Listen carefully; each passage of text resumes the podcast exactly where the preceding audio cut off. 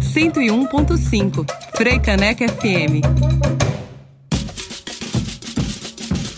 Este é o Mulher na Caneca, na Frei Caneca FM.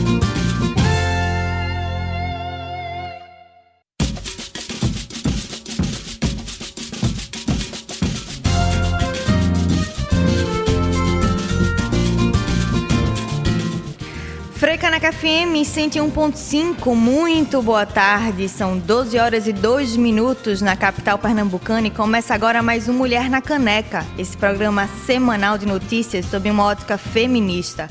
Eu sou Clareana Arocha, é um prazer imenso estar aqui. Estamos ao vivo, diretamente dos estúdios da Rádio Pública do Recife. Muito boa tarde, eu sou Inamara Melo e te desejo uma ótima sexta-feira. Também estamos ao vivo no canal da Freicaneca no YouTube. Você pode mandar por lá perguntas para o nosso debate. Na última terça-feira, dia 28 de setembro, o mundo celebrou o Dia Latino-Americano e Caribenho pela descriminalização e legalização do aborto. São vários os avanços na América Latina que garantem os direitos reprodutivos das mulheres. Aqui no Brasil, o debate sofre reveses de grupos fundamentalistas que ainda questionam o que já está aprovado por lei desde 1940. Mesmo a favor ou contra a interrupção da gravidez, o direito ao aborto deve ser encarado como uma questão de saúde pública e precisa, mais do que nunca, ser visibilizado. O programa de hoje abre os microfones para Rosângela Talib, coordenadora do grupo Católicas pelo Direito de Decidir. E também para Luciene Santos, coordenadora do Serviço de Apoio à Mulher Vilma Lessa, hospital de referência em aborto legal aqui no Recife.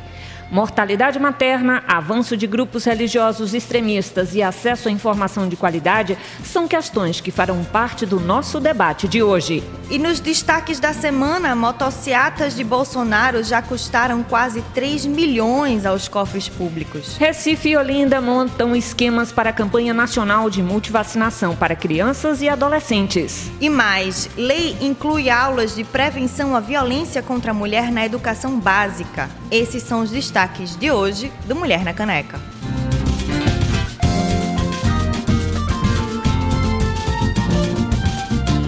Segundo os dados do SUS, 67,4% dos óbitos durante gravidez, parto ou puerpério são de mulheres negras e de baixa renda. Quase um terço das mortes em 2019 não tem causa definida. Um dos fatores de subnotificação é a ilegalidade do aborto no país. Muitas mulheres, ao recorrerem a clínicas clandestinas, são vítimas de hemorragias e infecções generalizadas. Essas mortes poderiam ser evitadas com acesso à informação de qualidade e serviços públicos que garantissem os direitos reprodutivos e sexuais das mulheres. De acordo com os dados do Fundo de População das Nações Unidas, 12 milhões de mulheres em 115 países perderam acesso a serviços de planejamento familiar devido à pandemia da Covid-19, o que causou 1,4 milhões de gestações não intencionais. O debate ao direito ao aborto não é apenas sobre interrupção de gravidez, mas também o direito à maternidade digna, com condições de sobrevivência mínimas. Para falar sobre a descriminalização do aborto e importância de debater esse tema como saúde pública e direito reprodutivo das mulheres, nós convidamos para o programa de hoje Rosângela Talib, coordenadora do grupo Católicas pelo Direito de Decidir, e Luciene Santos, coordenadora do Serviço de Apoio à Mulher, Vilma Lessa. Rosângela é psicóloga, mestre em ciências da religião e integrante do Conselho Institucional da Católicas pelo Direito de Decidir. Luciene Santos é assistente social, coordenadora do Serviço de Apoio à Mulher Vilma Lessa e militante do Instituto Ressignificando Vidas. Rosângela e Luciene, sejam muito bem-vindas ao Mulher na Caneca.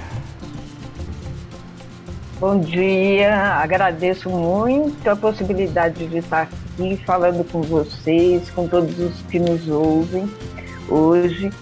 E eu acho que essa data, né, 28 de setembro, é uma, uma data é, significativa para nós mulheres, né? Porque ela é a data em que a gente é, lembra que a descriminalização e a legalização do aborto ainda é uma pauta que a sociedade nos deve. Exato. Né? Luciene. Boa tarde, Oi, bom Luciene. dia, gente. Oi.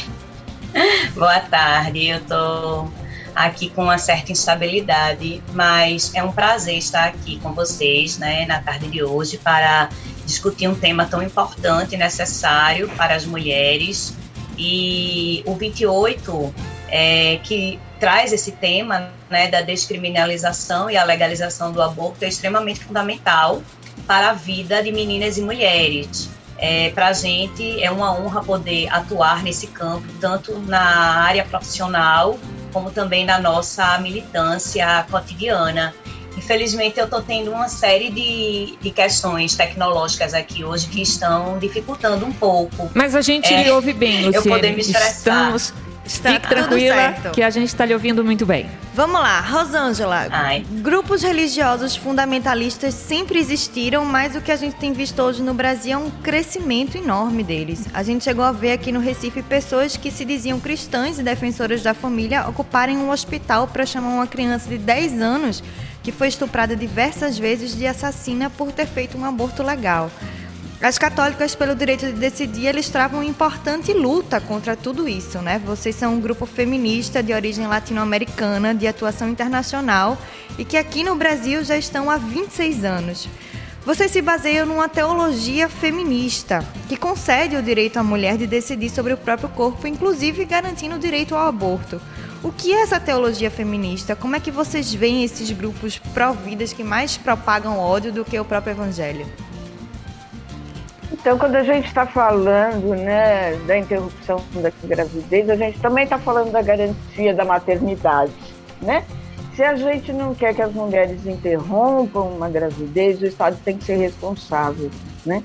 Por oferecer um pré-natal de qualidade, oferecer condições de subsistência, né? Com saneamento básico, saúde e educação, né?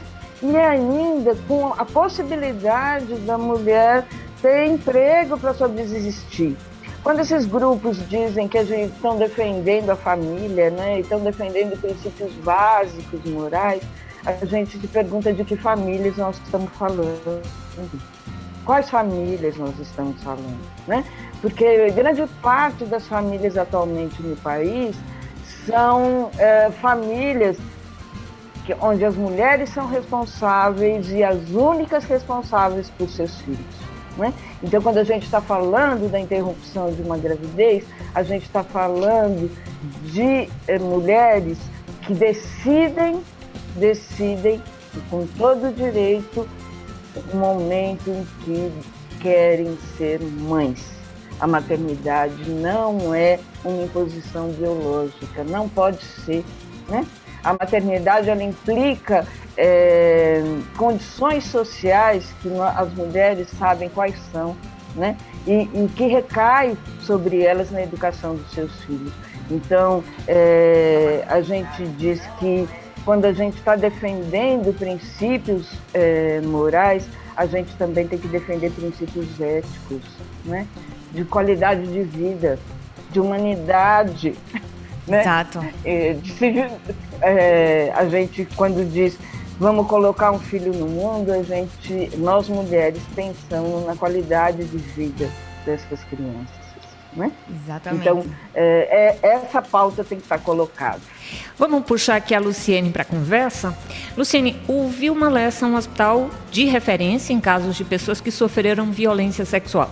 Só no primeiro semestre deste ano foram 124 atendimentos. Vocês ficam dentro do Hospital Agamenon Magalhães, no bairro de Casa Amarela, aqui no Recife. Explica pra gente como é que funciona o Vilma, quais são os serviços oferecidos e como é que as pessoas podem ter acesso a esse serviço de vocês. Certo. É, o serviço de apoio à mulher, como você já bem falou,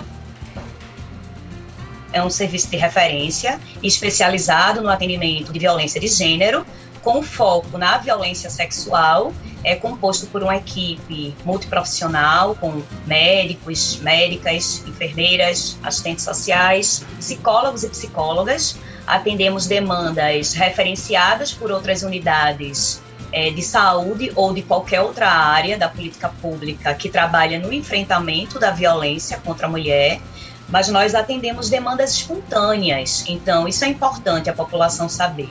Qualquer menina, adolescente a partir dos 12 anos e mulheres adultas que passaram por uma situação de violência, ela pode ir espontaneamente, sem precisar procurar outro serviço primeiro.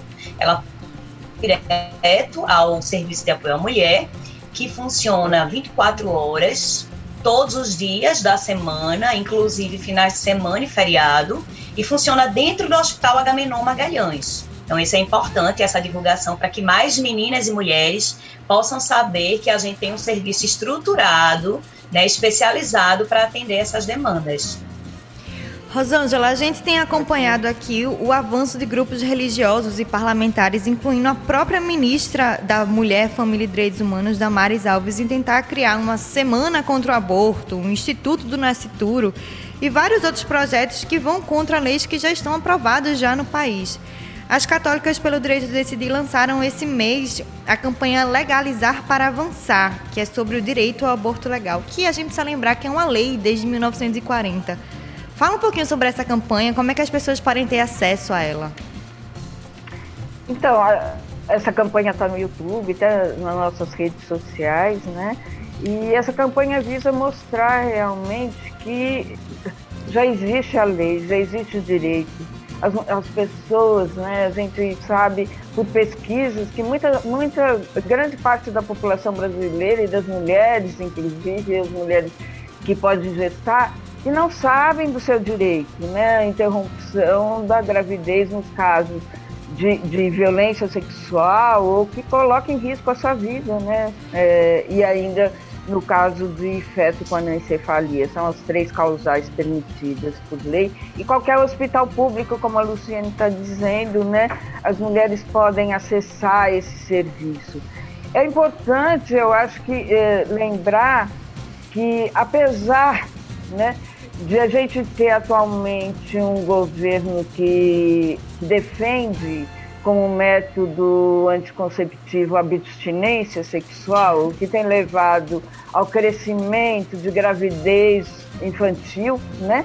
E de casamento infantil também, isso que tem é, levado que o Estado ele, ele não pode ter uma religião e não pode defender é, leis né, é, baseados em morais, em, em, em, moral religiosa, porque nós não temos uma única religião no país. O país não é toda, todas as, a, a população não é cristã, né? não é cristã e, e é, a pluralidade religiosa tem que ser respeitada. Nosso Estado é laico, está na nossa Constituição. O que significa um Estado laico? O Estado laico é aquele que respeita os credos de toda a população do seu país, né? É um, é um Estado que não se baseia em nenhuma crença religiosa, né? E é isso que a gente deve garantir. É isso que a gente deve garantir. Não é possível, não é possível políticas públicas baseadas em conceitos religiosos, sejam eles quais forem sejam eles quais forem. Aí eu acho que é bem importante a gente entender qual é o conceito de direitos reprodutivos, né? Que segundo o próprio Ministério da Saúde, são os direitos das pessoas decidirem de forma livre e de forma responsável se querem ou não ter filhos, quantos filhos desejam ter, em que momento de suas vidas. Quer dizer, essa definição também inclui o direito das pessoas de exercerem a sexualidade, a reprodução livres de discriminação, de violência. Elas dispor de informações, de meios para o planejamento familiar e de terem acesso a serviços de saúde que respeitem seus direitos, seus corpos. Aí eu pergunto para a Luciene, que coordena um serviço que recebe mulheres diariamente que querem ou não engravidar, que precisam dessas políticas públicas para garantir seja o acesso a anticoncepcionais, seja o aborto legal, entre outros serviços. Luciene, qual a importância né, da gente ter a garantia de políticas públicas que respeitem, que promovam os direitos reprodutivos para as mulheres. E o acesso a uma informação de qualidade é essencial nesses processos? Com certeza, extremamente essencial, inclusive é, para ser disseminado em outras instituições, dentro das políticas públicas, né, a gente fazer a transversalização dessas temáticas, como a educação, não só nos serviços de saúde, né, nas portas de entrada, em todas as unidades básicas de saúde, todas as meninas e mulheres deveriam ter acesso à informação, a métodos contraceptivos, é um direito delas, está na lei, né? Existe uma lei do planejamento familiar que é desde 96 e que é uma lei aqui ainda bem restritiva, né, principalmente para as mulheres, mas é, toda a unidade básica do SUS deveria é, repassar essas orientações e encaminhar essas meninas e mulheres para acionar os métodos contraceptivos. Dentro dos serviços que trabalham com direitos sexuais e reprodutivos, como o serviço de apoio à mulher, a gente também oferta é, uma série de medicamentos profiláticos também para essas mulheres que passam por determinada situação e oferta a interrupção gestacional, mas eu queria trazer, já que a gente está discutindo sobre direitos sexuais e reprodutivos, planejamento familiar, que é importantíssimo, e a questão do aborto, eu queria trazer só alguns dados que é dentro do SUS que a gente é, tem acesso, né, do DataSUS, que a criminalização do aborto não impede que um milhão de abortos induzidos ocorram todos os anos no Brasil. Então, isso é um fato, né? A questão do aborto é uma questão de saúde pública. Queiram é ou não queiram os juízes. Abortaremos. Isso né? é.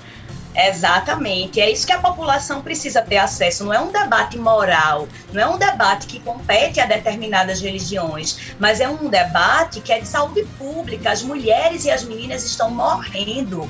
Então, assim, no Brasil, um dado recente é que uma mulher morre a cada dois dias por aborto inseguro. Então, quando a gente levanta a bandeira da descriminalização, porque infelizmente o aborto é considerado crime no Brasil né? E como foi bem colocado por Rosângela, só existem três permitidos legais. Então, quando a gente tem essa bandeira de luta para que essas meninas e mulheres possam ter acesso dentro do SUS como uma política pública de uhum. saúde é para que elas possam é, realizar o procedimento de forma segura, né? E é por isso a gente está lutando pela vida dessas meninas e dessas mulheres, não é contra a vida.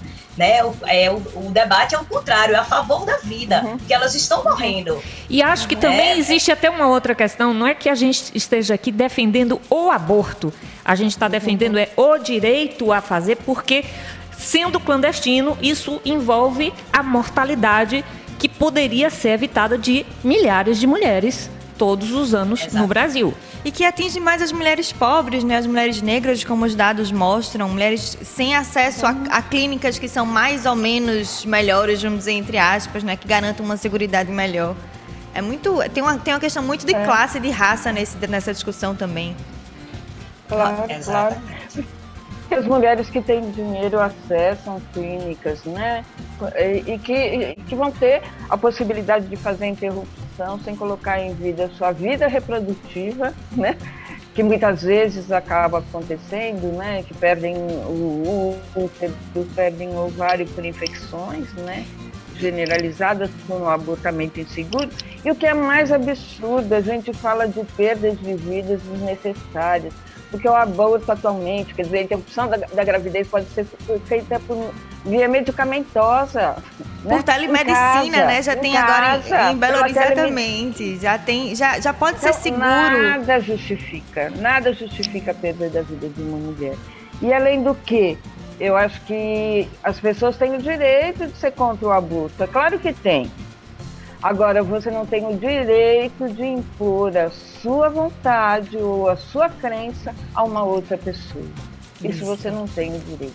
Nem querer transformar isso em política pública, né? Exato. Claro, claro. Rosângela, como é que tem sido um militar a favor de uma causa tão importante e ao mesmo tempo tão polêmica como é o direito ao aborto nesse Brasil bolsonarista? Né? Vocês já estão aí há 30 anos na estrada com um trabalho sensacional e recentemente vocês sofreram um processo do Centro Dom Bosco, que é uma instituição católica ultraconservadora que quis, que quis proibir vocês de se denominarem católicas. Olha que absurdo, né? É mais difícil uhum. estar à frente desse debate hoje com essa situação política que a gente está vivendo. Como é que vocês encaram esse momento? Eu acho que é mais difícil em termos de políticas públicas, a gente pensar em termos de políticas públicas, né? Porque a gente tem um parlamento é, extremamente conservador, né?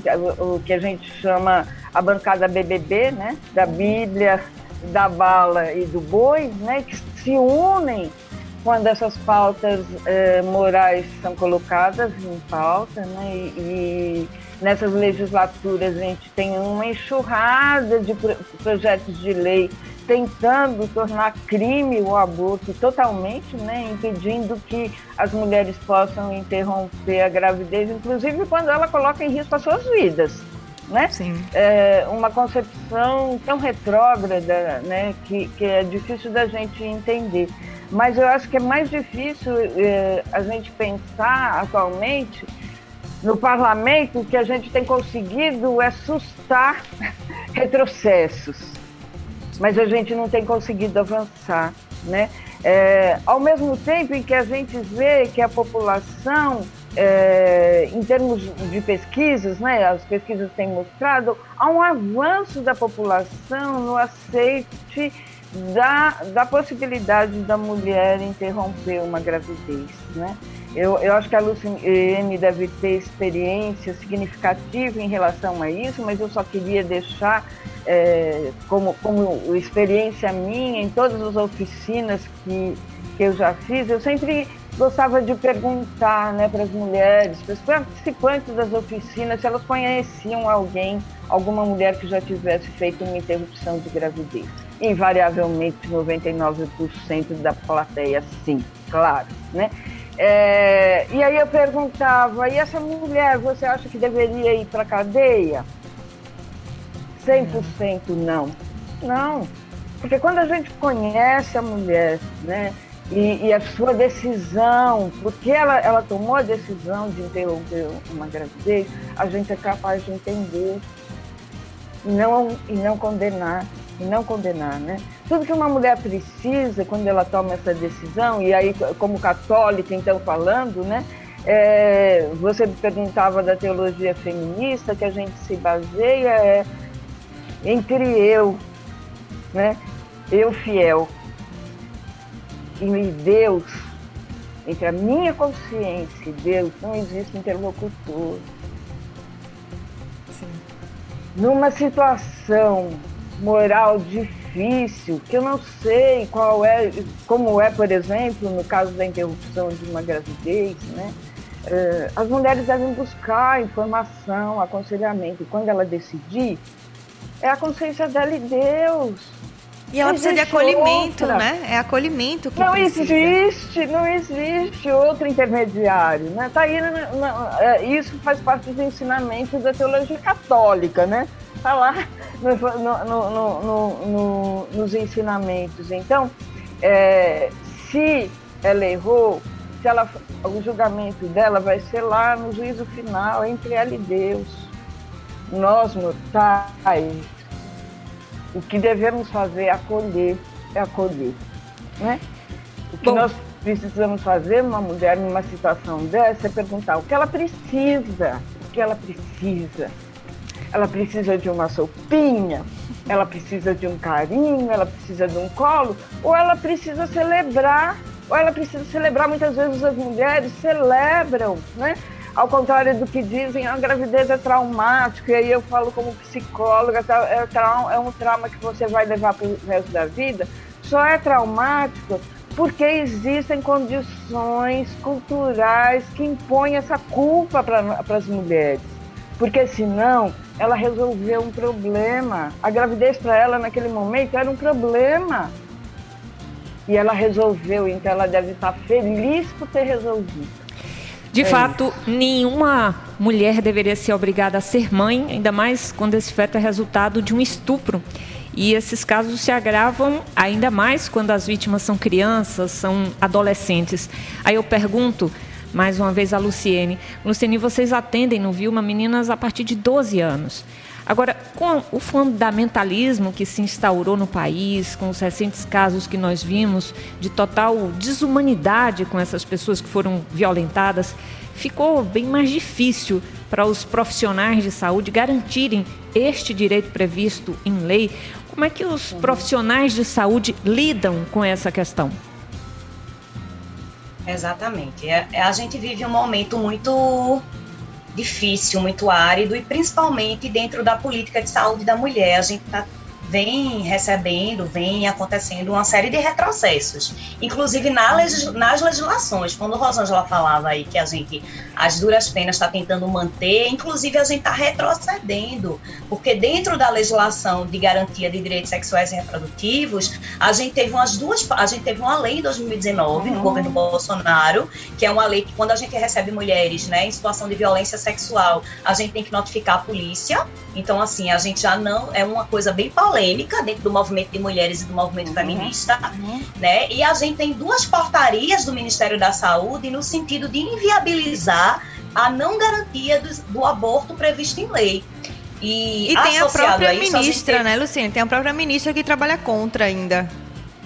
Exatamente, a gente teve aquele episódio, né? Que por mais que a gente queira esquecer, aquele episódio horrendo impossível da criança esquecer, de 10 anos, exato, que veio para cá, né?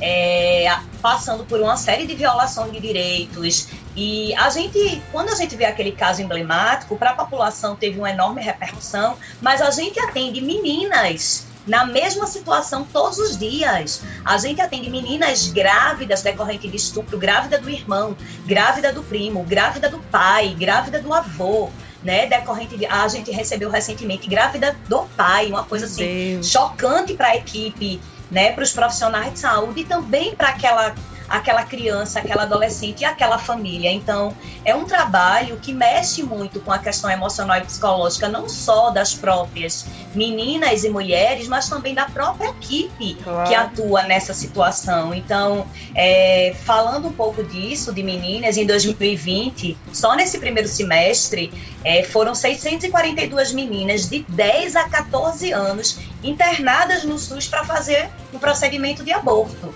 É, outro dado que também me chama muita atenção e faz a gente refletir é que a cada 20 crianças internadas para realizar o aborto no SUS, oito são do Nordeste. E Nossa. eu venho me problematizando muito é, a esse respeito porque é algo concreto que a gente vivencia no, no Vilma Lessa, é que essas meninas, decorrente que a gente é referência para o estado inteiro. Então, muitas meninas do interior, né, dos municípios mais distantes da região metropolitana do Recife, elas realizam uma verdadeira peregrinação de falta de desinformação, né, até pelos próprios profissionais de saúde desses municípios. Então, isso, quando um adolescente passa por um processo de violência, ela demora muito a contar para a família por uma série de fatores. E quando a família descobre, quando elas vão procurar acesso à informação, é, a, os próprios profissionais daquele município, daquela região, ou por falta de informação, ou por tentativa de obstruir, de demorar, de prolongar, enfim, a gente não sabe. São vários fatores imbrincados aí numa sociedade patriarcal e machista que a gente vive, uhum. que reproduz valores patriarcais e machistas moralizantes, dificultam a chegada dessas meninas e suas famílias no serviço. Então, muitas ou chegam tardiamente, isso dói muito na gente, porque já passou, ultrapassou o limite permitido por lei para realizar a interrupção, que são no máximo de 22 semanas, ou ela chega num período que ela poderia realizar um procedimento muito mais rápido e sem tantos traumas para ela, ela vai ter que realizar o procedimento mais prolongado, mais difícil, ser internada, né? Então Sim. tudo isso também tem o outro lado do custo. Gente, são muitos problemas, são muitas questões que se articulam e aí, reforçando na fala de vocês, né, é a questão da concepção também é, do patriarcado, né, a questão de gênero, mas a questão de classe social. Então, quanto mais né? pobres, né? periféricas, que não têm acesso à informação e negras, né, então são violações que vão se potencializando para dificultar o acesso dessas meninas e mulheres. É isso, a gente vai fazer um breve intervalo, a gente já volta para debater aborto como uma questão de saúde pública, com Rosângela Talib, do Grupo Católicas pelo Direito de Decidir, e Luciene Santos, coordenadora do Serviço de Apoio à Mulher Vilma Lessa. Enquanto isso tem música, a gente escuta Letrux cantando Saúde. Freicaneca FM, a rádio pública do Recife.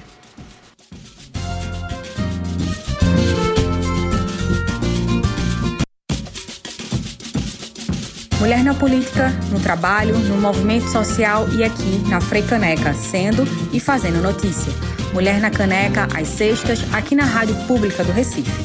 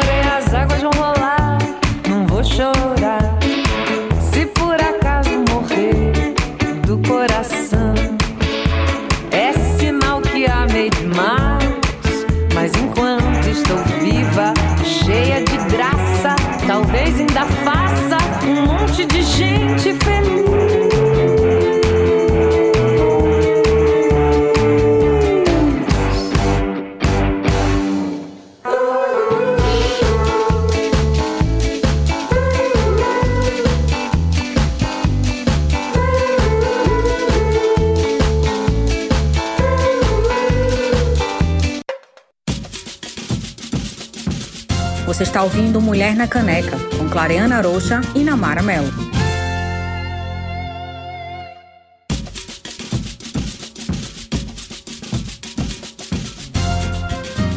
Estamos de volta com Mulher na Caneca aqui na Frei Caneca FM 101.5. Nós acabamos de ouvir Letrux cantando Saúde.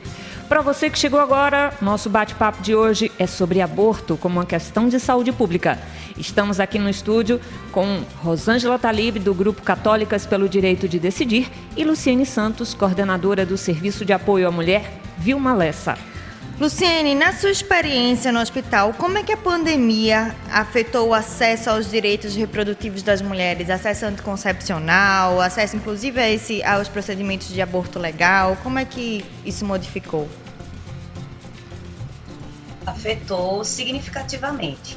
É, primeiro, porque a gente percebeu que vários serviços, inclusive do país, que realizam o procedimento de aborto legal, inclusive o Perola Byton, ou fechou ou teve que diminuir, reduzir o seu atendimento, porque todos os olhos estavam voltados, né, para garantir os leitos. Teve um protesto pessoas... lá, inclusive, né, de grupos mais conservadores, fizeram vigília no, também, nossa.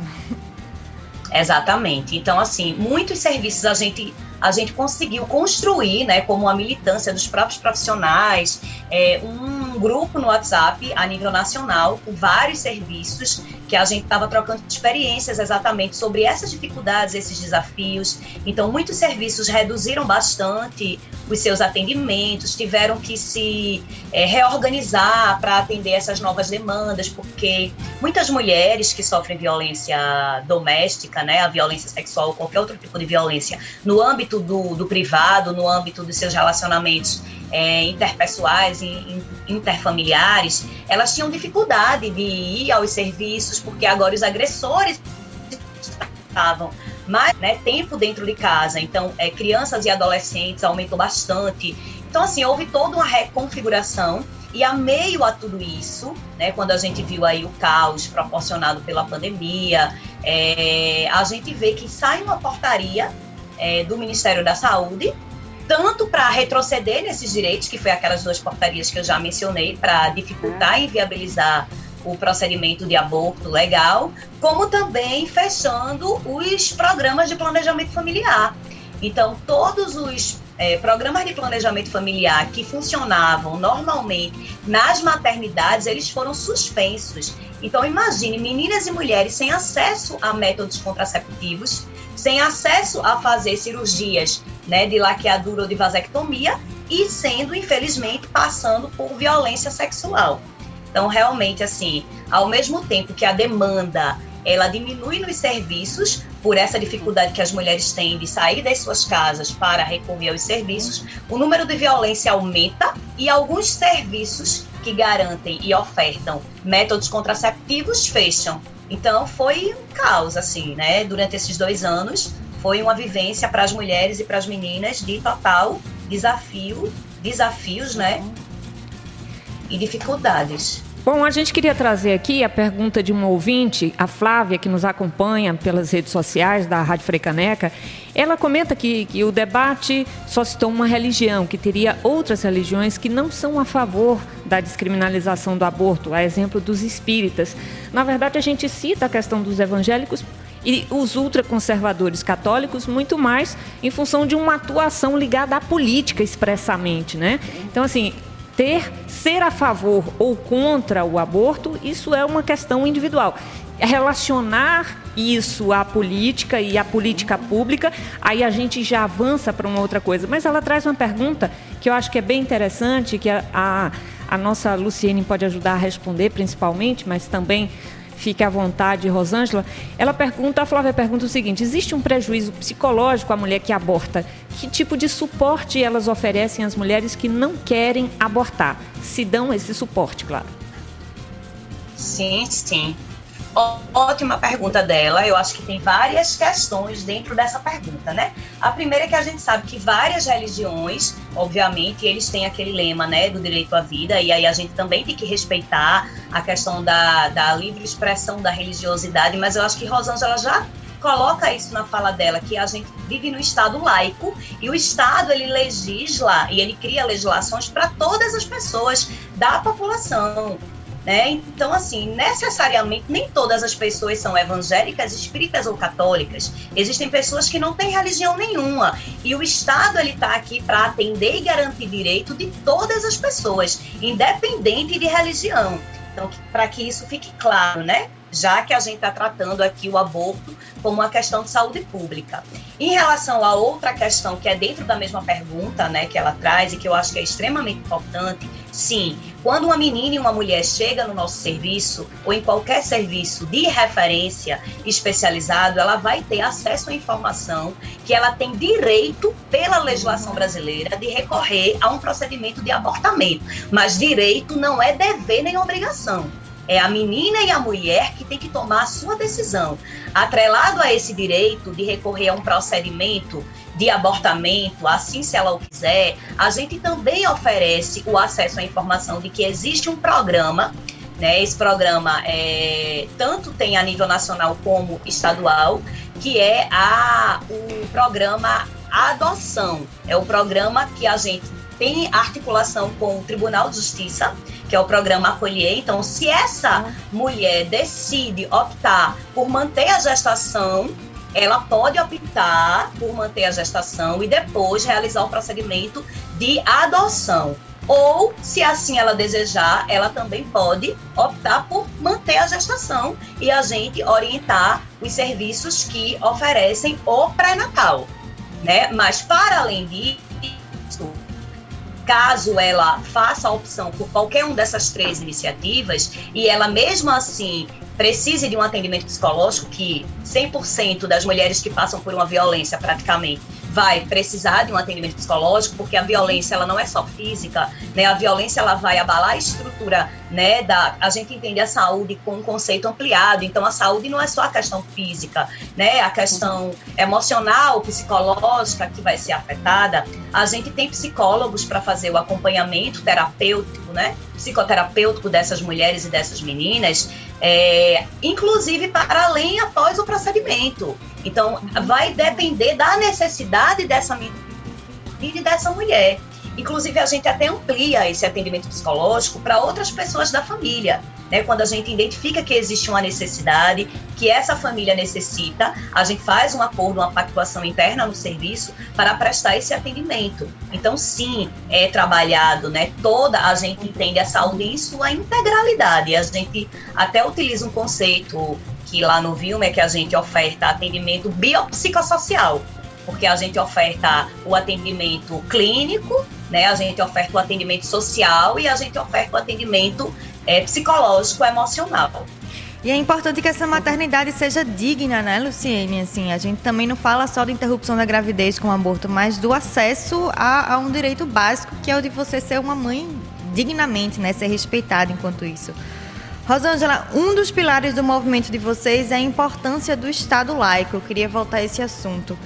Em junho, vocês fizeram um vídeo manifesto falando que afirmava que a defesa do Estado laico é a base fundamental para uma sociedade democrática. A gente está vendo constantemente a ameaça da democracia, né? Com um presidente que anuncia dia sim, dia não um golpe institucional.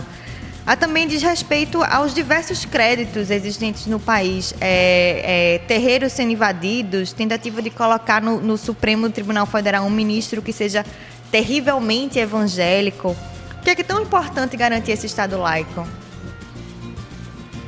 Quando a gente está falando, como eu dizia anteriormente, Estado laico, a gente está falando de um Estado que respeita todos os seus cidadãos e cidadãs, né? É, respeita no sentido amplo, né? No sentido, no sentido amplo mesmo, de que você é, não vai se basear em uma única crença, em uma única posição, né?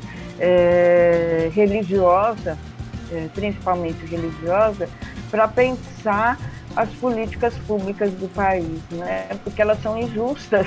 Elas são injustas quando, quando elas são generalizadas, ou a tentativa de, da sua generalização. Né? Não é possível, por exemplo, que a gente é, tenha um, um, Ministério de Políticas para as Mulheres que não gasta nem 10% do seu orçamento para as mulheres. Né? É Ainda mais numa pandemia, tenha... né? É, que somos as mais é. afetadas. Um, um, um, ministério que não, não, não usa o seu orçamento para a Casa da Mulher Brasileira, né? Os equipamentos tão importantes que o CN tinha acabado de falar, né? que tem assistência multiprofissional, né, é, e de vários âmbitos do Estado para a mulher necessitada, né, é, e, e, a gente não tem apoio. O que, que a gente tem? É, uma, uma falácia de que é, quando assumiram o poder, né, de que agora menino veste azul e menina veste rosa, né, com papéis definidos, com papéis definidos quem é homem, quem é mulher. O que é ser uma, homem, uma, o que é ser mulher, né, é, também? É, pois é, pois é, né, uma, uma, uma coisa caricata, é caricato, né? Você ter como política pública é, abstinência sexual, né? e que, que é, eu digo uma política pública federal que se espraia pela nação. Aqui em São Paulo tem um projeto de lei que pretende implementar nas escolas, é, chama Eu Decidi Esperar. Eu decidi esperar. Em vez de dar uh, informação, né, educação sexual, educação sexual é imprescindível nas escolas. Se a gente quer diminuir o número de abortos no país, se você é contra o aborto, você tem que dar informação para as pessoas. Elas têm que saber como que elas engravidam. Só que aqui as pessoas estão entendendo que a educação sexual é um estímulo à sexualidade. É um contrassenso, é, né? É, é, é um contrassenso. Você achar que você. É, é, como se precisasse estímulo. Como se precisasse. A sexualidade não precisa estímulo. Ninguém precisa aprender a, a, a transar. Não precisa de escola para aprender a transar. É instintivo, é instintivo, né? É, então, o que a gente precisa é educação sexual nas escolas. Se a gente quer diminuir o número de gravidez indesejada, a gente tem que ter métodos anticonceptivos à disposição dos jovens e adolescentes. É uma hipocrisia a gente ter ainda como legislação que um adolescente ou um jovem para acessar um método um método anticonceptivo precisa da autorização da assinatura de um adulto. Ninguém vai levar o pai e a mãe lá para falar eu quero camisinha, eu quero, eu quero, eu quero um anticonceptivo, né?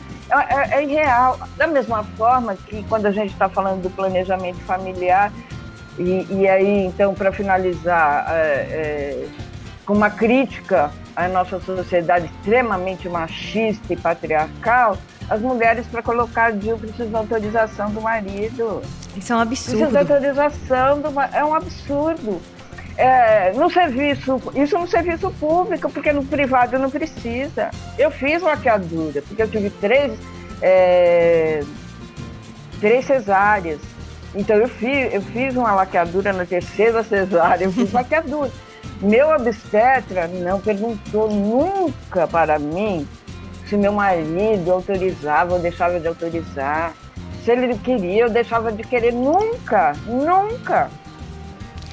A né? gente está chegando então, aqui, é, é Rosângela. Só, só para finalizar, só para finalizar, para dizer, é uma hipocrisia, porque as políticas públicas elas devem valer para todas e todos. Não é possível que uma parte da população tenha acesso a políticas diferenciadas em termos de saúde sexual e reprodutiva. Bom, a gente está chegando ao final do nosso programa, mas um último comentário, eu queria que vocês deixassem aqui um recado para quem está ouvindo esse debate. É, um, um, assim, a gente sabe que na Argentina e no México, outros países, né, a exemplo desses, avançaram em pautas feministas, legalizaram o direito ao aborto. É, eu perguntaria o que, que torna esse debate aqui tão mais difícil comparado a outros países, como a gente pode ajudar a sociedade a se informar é, e tal. Deixa um recado no finalzinho dessa entrevista, bem rapidinho, para a gente poder encerrar bem, deixar esse recado na cabeça de todo mundo que ouviu esse nosso programa. Então eu vou começando aqui, é, então já agradecendo, né, e me despedindo um debate tão profícuo, tão necessário, tão rico, tão contributivo, tão importante para meninas e mulheres e para a sociedade em geral. É, eu estava vendo exatamente um, o doutor Cristiano Rosas, né, que é um médico ginecologista obstetra, faz parte da FEBRASGO e, e tem todo um alarde de experiência nessa questão é, do aborto, dos procedimentos sexuais e reprodutivos, é a Helena Paro, que é uma médica ginecologista lá de Uberlândia que está travando aí toda uma luta. Ela foi a primeira, né, no serviço que ela trabalha, a colocar no Brasil o aborto por telemedicina, por telesaúde. Não sei se é vocês já ouviram incrível o trabalho dela, é incrível. Pronto, eu tive a oportunidade de estar dialogando com ela e aí a gente nessa troca, né, é, ela me falava exatamente isso que é, o Brasil é um dos países dentro da América Latina e do mundo que tem a legislação mais restritiva em relação à questão do, do aborto. Né? A, gente, é, a gente vê aí que o Uruguai já há um tempo né, já, já é legalizado, é, recentemente a Argentina, é, o México agora em alguns estados legalizando. Então, o Brasil ele tem esse caráter, né, ultraconservador, ele é avanços e recuos. É, especificamente agora a gente está vivendo um ultraconservadorismo, né, associado aí com o negacionismo, anti-ciência e atrasos civilizatórios gigantes, mas acredito que também, né, penso que também nós temos uma sociedade, para além de moralista, extremamente patriarcal, machista, sexista, que reproduz esses valores né, em toda a nossa sociedade. E acredito que a gente só vai conseguir avançar é, pela, pelo acesso à informação, é, debate né, nas instituições públicas, escolas, e que isso é fundamental, a gente continuar nesses espaços, travando esses debates, e vocês estão de parabéns aí, né, da Rádio Frecaneca, nos oportunizando debates, né, diálogos como estes, tão importantes para toda a sociedade, especificamente nós mulheres. Então agradeço pela oportunidade. Rosângela. Bom, também agradeço muito a possibilidade de estar aqui conversando com vocês, né, nessa, nesse início de tarde. É, e eu acho que, bom, primeiro parabenizar todos os profissionais de saúde que estão aí né, na linha de frente atendendo essas mulheres, né, em nome de, da Luciene então, parabenizar e agradecer né, é, o trabalho desses profissionais. E eu acho que o que a gente tem que fazer é publicizar, publicizar a lei, né? As pessoas têm que ter informação sobre seus direitos, porque quando a gente tem, a gente sabe que tem direito, a gente vai buscá-los, né? Quando não sabe, a gente não vai atrás. Então, é, parabenizar vocês também pelo programa, né, e por essa possibilidade, né, da, da, população ficar sabendo de seus direitos, né. E eu acho que é, a educação sexual, né, nas escolas e também a imprensa tem um papel importantíssimo na divulgação dos direitos para as mulheres, né, para que elas possam ter a possibilidade de acessá-lo. É isso. Muito obrigada. Nós é que agradecemos bastante vocês estarem aqui no Mulher na Caneca. O trabalho da Católicas é um negócio esplendoroso. Espero que vocês tenham mais 30 milhões de anos pela frente, que a luta melhore um pouco. Luciene, o Vilma é uma porta de esperança também na luta do direito das mulheres. Parabéns também pelo trabalho de vocês. Nossos microfones estarão sempre abertos para vocês. Voltem sempre. Enquanto isso, tem mais música. Samba que elas querem cantam Levanta Povo. Frei Caneca FM, a rádio pública do Recife.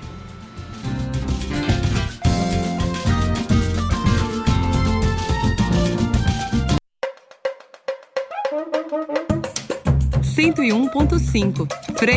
FM.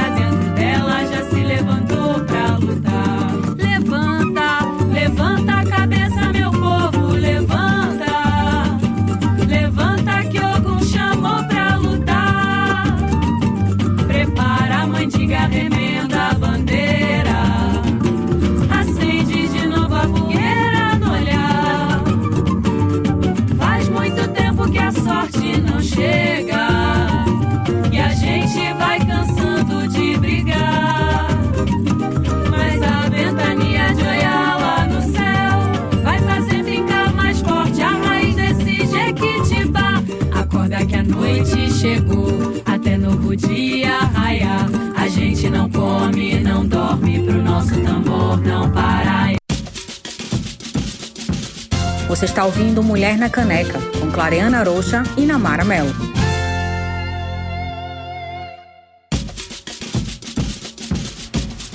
Estamos de volta com Mulher na Caneca, aqui na Frei Caneca FM 101.5. Nós acabamos de ouvir Samba que Elas Querem, cantando Levanta Povo. Neste terceiro e último bloco, notícias que valem a pena ser comentadas no quadro E aí? O que tem de novidade? Reportagem de Ana Luísa Albuquerque na Folha de São Paulo informa que as motociatas do presidente Jair Bolsonaro já custaram ao menos 2,8 milhões aos cofres públicos, segundo o levantamento realizado pela Folha a partir de mais de 30 pedidos via lei de acesso à informação. A soma leva em conta as despesas com o cartão de pagamento do governo federal informadas pela Secretaria-Geral da Presidência e os custos assumidos pelos estados para garantir a segurança da população e da comitiva de Bolsonaro. A quantia computada até o momento, porém, está longe de representar todos os gastos envolvidos com os eventos. Isso porque o governo federal divulgou, por enquanto, apenas despesas relativas a cinco das 12 motocicletas que tiveram a presença do presidente. Ainda não há informações a respeito de gastos que ocorreram há mais de dois meses. E seja, fica claro que é campanha antecipada, Exato, é quer dizer, né? a gente está pagando para Bolsonaro fazer campanha. É isso mesmo. No portal G1 de Pernambuco, a notícia que a gente coloca agora, o movimento... Vamos lá. Recife Olinda monta esquemas para a campanha nacional de multivacinação para crianças e adolescentes. É essa notícia. Foi lançado ontem pelo Ministério da Saúde a campanha nacional de multivacinação que começa hoje. A meta é imunizar crianças e adolescentes com menos de 15 anos contra várias doenças e atualizar a caderneta. No Recife, em Olinda, serão montados esquemas para oferecer o serviço até o dia 29 de outubro. É, aqui no Recife a população conta com 150 salas de vacinação. O público receberá doses de 18 imunizantes diferentes, recomendados para cada faixa etária, entre elas BCG, hepatite B e poliomielite. As doses serão disponibilizadas nas unidades de saúde de segunda a sexta-feira, das 8 às 17 horas. A orientação da prefeitura é que os pais ou responsáveis levem o cartão de vacinação. Já em Olinda, os imunizantes estarão disponíveis nas unidades de atenção básica e especializada da cidade de segunda a sexta-feira, das 8 às 17 horas. É muito importante que as pessoas continuem acreditando que vacina é um negócio eficiente, né? Porque tem dados, inclusive quando começou esse governo Bolsonaro, de que as pessoas não estavam se vacinando. E a gente não está falando só da Covid, a gente está é, falando de uma de... série de doenças, muitas Exato. inclusive que estavam já erradicadas no país e que depois sofremos um retrocesso. Exato. Uma notícia boa em relação à Covid é que o Estado anunciou essa semana que já temos mais de 40% da população vacinada com as duas doses. Então, assim, a esperança de que a gente volte para um mundo melhor, um pouco mais. Bom, e tem a matéria do Jornal Nacional no portal G1 que diz que lei inclui aulas de prevenção de violência contra a mulher na educação básica. As escolas brasileiras começaram a cumprir uma lei federal e incluíram nos currículos da educação básica aulas de prevenção à violência contra a mulher. Até agosto desse ano, a Ouvidoria Nacional de Direitos Humanos recebeu 46 mil denúncias de violência doméstica e familiar contra a mulher. A lei traz para a sala de aula novidades no currículo da educação básica, um conteúdo sobre a prevenção e o combate à violência contra a mulher. Os professores podem decidir qual a melhor forma de abordar o assunto, em palestra ou atividades escolares, de acordo com a faixa etária ou mesmo dentro de outras matérias. A lei que vale para todo o país também cria Semana Escolar de Combate à Violência contra a Mulher, que deve acontecer todo ano, sempre em março. Isso aqui é uma notícia boa, né, para a gente finalizar. Mas a gente tem aqui ainda as agendas da semana.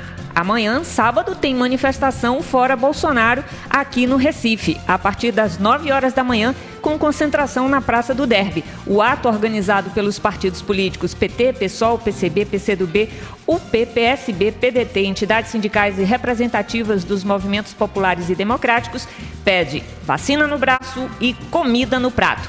Fim do obscurantismo e a favor da democracia. E Cida Pedrosa é homenageada na 13ª Bienal Internacional do Livro de Pernambuco, que acontece de hoje até o dia 12 de outubro no Centro de Convenções em Olinda. Cida é a primeira mulher pernambucana a levar a principal categoria da premiação mais importante da literatura nacional, o Prêmio Jabuti, além de viabilizar a literatura fora dos grandes centros urbanos brasileiros. Ela será um dos destaques da programação da 13ª edição da Bienal Internacional do Livro de Pernambuco e uma das personalidades homenageadas do evento literário junto ao patrono da educação no Brasil, Paulo Freire, que teria completado 100 anos em 2021 se estivesse vivo. Então é isso, Cidra Pedrosa. É o... Que orgulho de você. Na verdade, a gente dá os parabéns a esta mulher fantástica e também orienta os nossos ouvintes a acompanhar a programação e valorizar a Bienal do Livro de Pernambuco. Mulher na Caneca fica por aqui. Sugestões de pauta podem ser enviadas para mulhernacaneca.gmail.com. Lembrando que você pode escutar este e outros episódios do Mulher na Caneca nas plataformas de streaming da Flei Caneca FM. Nós ficamos por aqui agradecendo o trabalho técnico de Kleber Lemos. Muito obrigada a você por seguir conosco aqui na Frei Caneca. Eu e Clariana voltaremos na próxima sexta-feira, ao meio-dia, na Frei Caneca FM. Afinal, se é rádio, se é pública, tem, tem que ter, mulher. mulher.